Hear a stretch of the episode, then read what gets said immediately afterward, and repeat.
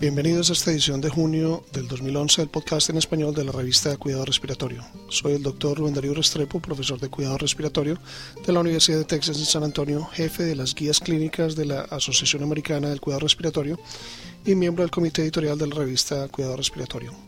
Este podcast llega a ustedes gracias a la colaboración del kinesiólogo licenciado Gustavo Holguín, jefe de kinesiología del Hospital Pediátrico Juan P. Garrahan en Buenos Aires, Argentina, terapista respiratorio certificado y fellow internacional de la Asociación Americana de Cuidado Respiratorio, y también del kinesiólogo licenciado Rodrigo Adasmet Geria, terapista respiratorio certificado de la Unidad de Paciente Crítico, Pediatría de la Universidad Católica de Chile y fellow internacional de la Asociación Americana de Cuidado Respiratorio. Este es el resumen de este mes. Nuestro primer artículo se titula Falla respiratoria en la fase final de distrofia muscular Duchenne, ventilación no invasiva prolonga la vida, por Back y Martínez. El objetivo de este estudio era describir los resultados de sobrevida con el uso de la ventilación no invasiva para apoyo ventilatorio total, tos asistida mecánicamente y un protocolo de oxígeno en una serie de pacientes con distrofia muscular Duchenne. Los, autores hicieron monitoreo de PSO2 no invasivo, oximetría de pulso, capacidad vital, máxima capacidad de insuflación y flujo pico con tos. Ventilación no invasiva nocturna fue iniciada para pacientes con síndrome de hipoventilación sintomático. Un oxímetro y un dispositivo para tos asistida fueron ordenados cuando el flujo pico con tos era de menos de 300 litros por minuto. Los pacientes utilizaron ventilación no invasiva y tos asistida para mantener oximetría siempre por encima del 95% durante infecciones recurrentes o a necesidad. Los autores registraron hospitalizaciones respiratorias y cardíacas y mortalidad y cuantificaron la sobrevida por la duración de la dependencia de la ventilación no invasiva. Con distrofia de Duchenne avanzada, 101 pacientes con solo uso nocturno extendieron su uso hacia las horas del día y lo requirieron continuamente por un promedio de 7.4 años a un promedio de 30 años de edad, con 56 pacientes todavía vivos. 26 de los 101 se convirtieron en dependientes de ventilación no invasiva sin requerir hospitalización. Ocho pacientes traqueostomizados fueron decanulados a ventilación no invasiva. 31 pacientes considerados no destetables fueron extubados a ventilación no invasiva más tos asistida. De las 67 muertes, 52% fueron probablemente cardíacas, 21% posiblemente respiratorias y el 27% de etiología desconocida. Los autores concluyen que la ventilación no invasiva continua con tos asistida en forma mecánica y la oximetría a necesidad pueden prolongar la vida y obviar traqueostomía en pacientes con distrofia muscular Duchenne. Aquellos pacientes no destetables pueden ser extubados a ventilación invasiva más tos mecánica asistida. Este artículo es de gran relevancia ya que estos pacientes mueren a muy temprana edad. Boitano y Bendit mencionan en su editorial que el gran reto a la comunidad respiratoria es cómo implementar programas similares a este. Pruebas de laboratorio de ventiladores sencillos para pandemias, evaluación, autonomía y ergonomía es un artículo de Lair y Roy. El objetivo de este estudio era comparar ventiladores portátiles, livianos que pueden ser utilizados en el cuidado inicial de pacientes con dificultad respiratoria. Los autores evaluaron cuatro ventiladores ciclados por volumen y dos ciclados por presión. Ellos estudiaron las características físicas generales, sonometría, consumo de gas, evaluación técnica, ergonomía y facilidad de uso. Los autores evaluaron su uso a un FI2 del 50% y del 100%, distensibilidad de 30, 70 y 120 mililitros por centímetro de agua y resistencias de 5, 10 y 20 centímetros de agua por litro por segundo. Para estudiar la, facilidad de uso y ergonomía, ellos condujeron en orden aleatorio siete u ocho pruebas cuantitativas y dos pruebas objetivas. La extensibilidad y resistencia afectaron fuertemente el volumen corriente en ventiladores eh, ciclados por presión, mientras que los ciclados por volumen tuvieron un volumen corriente consistente a pesar de los cambios en las características del pulmón. Los autores expresaron su preocupación por la inconsistencia de los ventiladores ciclados por presión y que bajo ciertas condiciones el volumen corriente sería peligroso, sea muy alto o muy bajo. La mayoría de los ventiladores ciclados por, el, eh, por volumen probaron ser técnicamente eficientes, confiables y fáciles de utilizar en desastres naturales o eventos de terrorismo masivo. Es importante tener en cuenta lo que mencionaba Branson en su editorial y es el hecho de que los ventiladores ciclados por presión utilizados en este estudio son realmente resucitadores manuales. El próximo artículo es estudio aleatorio controlado de un nebulizador activado por respiración en pacientes pediátricos del servicio de urgencias por Sábato y colegas. Los autores condujeron este estudio de una dosis de albuterol con el aeroeclipse versus terapia estándar en pacientes pediátricos de urgencias. Los pacientes elegibles fueron aquellos admitidos al departamento de urgencias menores de 18 años que se presentaron con asma o sibilancias. Ellos evaluaron todos los pacientes con una escala de asma y medición de flujo pico cuando fue posible. Los pacientes fueron estratificados por escala y peso y luego fueron randomizados a recibir su tratamiento inicial vía, vía aeroclipse o en la forma convencional. Los autores registraron el tiempo en la sala de urgencias, la necesidad de broncodilatadores adicionales, necesidad de admisión, respuesta del paciente, habilidad para, actuar el aeroeclipse y efectos adversos reclutaron 149 pacientes, 84 randomizados al aeroeclipse y 65 a la terapia estándar. La edad promedio fue de 5 y medio años. El tiempo en la sala de urgencias no fue diferente entre los grupos, pero el grupo en el aeroeclipse tuvo una mejoría significativa en la escala de asma y frecuencia respiratoria y una tasa de admisión significativamente más baja. No, hubo diferencia en efectos secundarios. Tanto Ari como Fink eh, generan unas preguntas bastante importantes en su editorial. Nebulización de salina hipertónica vía presión positiva expiratoria o EPAP versus vía nebulizador JET en pacientes con fibrosis quística severa es un artículo de O'Connell y colegas. En cuatro pacientes con fibrosis quística que no toleraron la solución salina hipertónica vía nebulizador JET, los autores administraron salina hipertónica al 6% con un nebulizador PEP, o lo que llamaré aquí eh, terapia con PEP.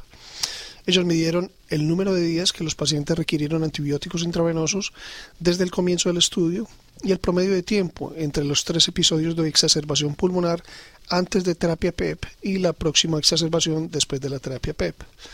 Los pacientes también completaron un cuestionario de efectos secundarios con la escala Likert en las dos terapias. Los cuatro pacientes toleraron la solución salina hipertónica con la PEP por 77, 92, 128 y 137 días respectivamente hasta el final del estudio. Hubo menos antibióticos venosos en tres de cuatro pacientes. Hubo un promedio de tiempo de 3.6 veces más largo hasta la próxima exacerbación con PEP hubo menos efectos adversos también con la terapia con PEP. O'Malley sugiere en su editorial que quizás el combinar estas terapias provea el mejor beneficio. El próximo artículo es escrito por Dimitriadis y colegas, prueba y reprueba de la confiabilidad de medidas de presión máxima en la boca con el flujómetro eh, micro RPM en voluntarios sanos. El objetivo de este estudio fue probar la confiabilidad de este flujómetro en voluntarios en posición sentada y parada, el número de maniobras expiratorias de presión necesarias para probar la confiabilidad de la presión inspiratoria y expiratoria máximas y en otros índices como la tasa máxima de desarrollo de presión, la constante de tiempo de relajación y la tasa máxima de relajación. Los autores reclutaron 15 eh, voluntarios sanos evaluaron la fuerza muscular respiratoria en tres ocasiones distintas, una semana aparte. El micro RPM confiablemente midió las presiones inspiratorias y expiratorias tanto en posición sentada como parada. La confiabilidad de los otros índices varió entre excelente e insuficiente. La evaluación de la capacidad de los músculos respiratorios de generar fuerza es bastante importante para reconocer eh, su debilidad.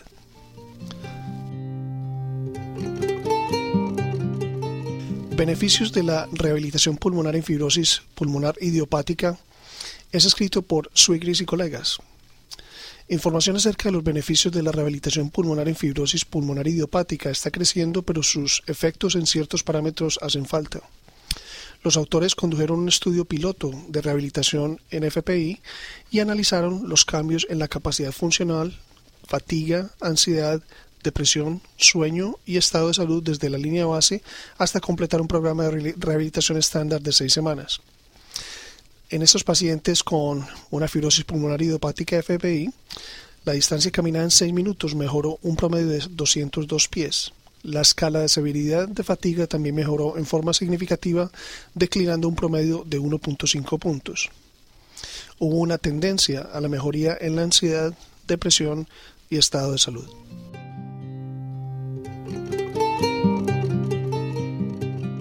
Próximo artículo es Sobrevivencia de la pandemia severa de H1N1 en el área rural y urbana de Turquía, una serie de casos por Kirakli y colegas. El objetivo de este estudio era clarificar las características clínicas y demográficas de pacientes que requirieron cuidados intensivos. Durante el periodo de estudio, los autores siguieron 18 pacientes con H1N1. El promedio de edad fue de 39 años, el promedio de Apache 2 fue de 16 y la mitad de ellos vivía en áreas rurales. Todos los 18 pacientes tuvieron ARDS o ALI. Los factores de riesgo para H1N1 más comunes fueron obesidad, EPOC y embarazo. 72% de los pacientes requirieron ventilación mecánica. La mortalidad fue de 58% al día 28. Más sobrevivientes fueron del área urbana. También hubo diferencias significativas en el éxito de ventilación no invasiva, tiempo de confirmación del H1N1 después de la admisión a la UCI, la creatinina, la LDH, el pH, la PaCO2 y la fracción PaO2-FiO2. Los autores concluyen que la presentación clínica en pacientes con, en la UCI fue la más común, ARDS-ALI. Vivir en áreas rurales puede, ser, puede haber afectado acceso a los pacientes a las UCIs avanzadas y obviamente la instalación o la implementación de ventilación avanzada. La falla a la ventilación no invasiva, diagnóstico tardío, tratamiento antiviral tardío, un alto score de Apache 2 y vivir en área rural fueron asociados con mortalidad. Respuesta cardíaca y cinética del péptido N terminal procerebral natriurético durante el ejercicio en pacientes con EPOC es escrito por Wang y colegas. El objetivo de este estudio fue determinar si la función cardíaca adiciona al mecanismo de disnea causado primariamente por daño en la función pulmonar en pacientes con leve o moderado EPOC. En 19 pacientes y 10 controles sanos, los autores midieron variables fisiológicas y recogieron muestras de sangre venosa antes y durante ejercicio constante y aumentado y midieron el NT-pro-NBP. El pico de carga de oxígeno y la carga de ejercicio constante fueron significativamente más bajos en pacientes con EPOC que en el grupo control. No hubo, diferencias entre grupos en el punto anaeróbico, el pulso de oxígeno o la reserva de frecuencia cardíaca. Tanto en descanso como en ejercicio constante, la NT-proBNP no fue significativamente más alta en el grupo con EPOC. En el grupo con EPOC no hubo correlación entre el tiempo de ejercicio constante y la NT-proBNP en descanso o ejercicio. Los autores concluyen que la falla cardíaca no contribuyó a la intolerancia al ejercicio en pacientes con EPOC leve o moderado.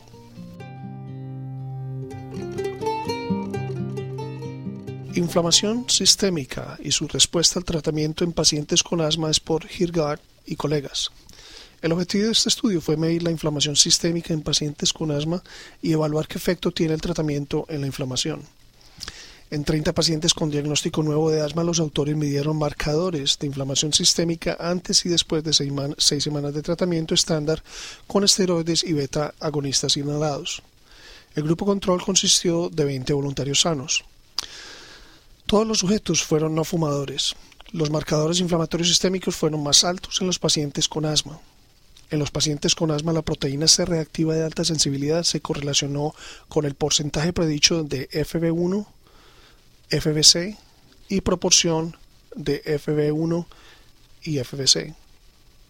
El conteo total leucocitario se correlacionó en forma negativa con el porcentaje predicho del EFB1 y la proporción de FEB1 sobre FBC. La masa de índice corporal se correlacionó, se correlacionó en una forma positiva con la proteína C reactiva. El análisis de regresión lineal múltiple mostró una correlación significativa entre la proteína C reactiva con edad, masa corporal, tamaño familiar y peso. Los marcadores inflamatorios sistémicos redujeron significativamente después de seis semanas de tratamiento. El tono y la frecuencia del estertor no varía significativamente durante una sesión automatizada de auscultación en pacientes con neumonía, falla cardíaca congestiva o fibrosis pulmonar intersticial. Este artículo es for Vychetsky y colegas. El objetivo de este estudio fue determinar la variabilidad del estertor durante una sesión automatizada de auscultación con un analizador de sonidos pulmonares computarizado de 16 canales. 49 pacientes con neumonía, 52 con falla congestiva y 18 con enfermedad intersticial pulmonar hicieron las siguientes maniobras respiratorias. Normal, respiración profunda, tos repetida, respiración profunda, maniobra de capacidad vital y respiración profunda. Los autores midieron el tono y la frecuencia. La variabilidad del estertor fue menor en todas las maniobras y no varió significativamente siguiendo la tos o la maniobra de capacidad vital. Sin embargo, durante la respiración normal, el estertor fue significativamente mucho más bajo en pacientes con neumonía y significativamente más alto en pacientes con fibrosis que con respiración profunda. En pacientes con falla cardíaca, el estertor durante respiración normal no fue distinto a la primera respiración profunda. Los autores notaron que tanto la frecuencia como el tono fueron estables en las tres condiciones y que no cambiaron considerablemente de maniobra a maniobra. La frecuencia del sector es una medida reproducible que puede permitir el seguimiento de ciertas entidades como las mencionadas. Evaluación neumática del sistema de CPAP Busignac en humanos sanos es escrito por Selin y colegas. El objetivo de este estudio era evaluar la habilidad de este sistema de CPAP en mantener niveles de presión inspiratoria y expiratoria y evaluar la percepción de 18 voluntarios al respirar durante sesiones de 10 minutos a 5, 7.5 y 10 centímetros de agua. Los participantes permanecieron ciegos a la secuencia de niveles de CPAP. Cada sesión fue terminada con 10 respiraciones forzadas. Los autores midieron la percepción al respirar utilizando la escala Borg. Cuando los participantes respiraban 20% de la capacidad vital y un pico de flujo expiratorio del 14% del FEV1, la máxima diferencia de presión entre inspiración y expiración fue de 4 centímetros de agua a un nivel de CPAP de 10, 10 centímetros de agua. Los cambios en la presión de la vía aérea no fueron tan grandes para reducir la presión aérea bajo cero. Durante respiración forzada, el volumen expiratorio fue 38-42% de la capacidad vital y el flujo expiratorio pico fue de 49 a 56% del FEV1. En la medida que el flujo aumentó, tanto la disminución de la presión en la vía aérea y el aumento de la presión expiratoria aumentaron. Los autores concluyen que la evaluación neumática es adecuada durante respiración normal a bajos flujos, no con respiración forzada. Esto sugiere que este sistema CPAP puede no ser muy útil para pacientes respirando a una frecuencia alta. Nuestro trabajo final es remifentanil, mejora el patrón respiratorio y reduce la carga inspiratoria del paciente taquipneico por Natalini y colegas. El objetivo de este estudio fue determinar si el remifentanil mejora el patrón respiratorio o reduce el esfuerzo respiratorio en pacientes con falla respiratoria aguda y taquipnea o respiración superficial rápida. Ellos estudiaron 14 pacientes que desarrollaron taquipnea y o respiración superficial rápida cuando la presión de soporte fue disminuida. Durante, presión de soporte, cada paciente recibió 30 minutos de infusión de remifentanil o placebo separados por 30 minutos. Mediciones fueron obtenidas antes de iniciar y parar cada infusión y cada 3 minutos de respiración no asistida. Los principales parámetros fueron el índice de respiración superficial rápida y cambio en el producto presión-tiempo. Remifentanil no afectó el volumen corriente en forma significativa. Durante presión de soporte, remifentanil redujo la frecuencia respiratoria, el producto presión-tiempo y el producto doble cardiovascular sin modificar la escala de sedación. El promedio de la PCO2 no mostró un, mostró un pequeño y clínicamente imperceptible aumento durante remifentanil, pero el PCO2 aumentó más en pacientes hipercápnicos que en pacientes normocápnicos. También redujo el índice de respiración superficial rápida después de tres minutos de respiración no asistida. Los autores concluyeron que el remifentanil mejoró el patrón respiratorio y disminuyó el esfuerzo respiratorio de pacientes con taquipnea o respiración superficial rápida sin afectar oxigenación o sedación. Es posible que el remifentanil prolongue el destete en pacientes hipercápnicos. Publicamos este mes una revisión de la tecnología para mejorar la auscultación en simulación clínica y otra en el uso de resistencia inspiratoria para tratar hipotensión sistémica. Los reportes de casos son una presentación inusual de ruptura bronquial, tratamiento conservador de laceración traqueal después de intubación endobronquial, una ruptura de un quiste hidatídico con choque anafiláctico y neumotórax y un caso exitoso de oxigenación extracorpórea en un infante con síndrome de George después de un, de un trasplante de timo. Los casos de enseñanza son linfoma de células B presentado como masa necrótica y estenosis de vena pulmonar manifestada como embolismo pulmonar después de ablación con radiofrecuencia para la fibrilación auricular. Los esperamos el próximo mes. Para recibir el contenido tanto de esta edición de la revista como de las pasadas, visite nuestra página web www.rsjournal.com y allí podrá suscribirse para recibir los podcasts de las próximas ediciones.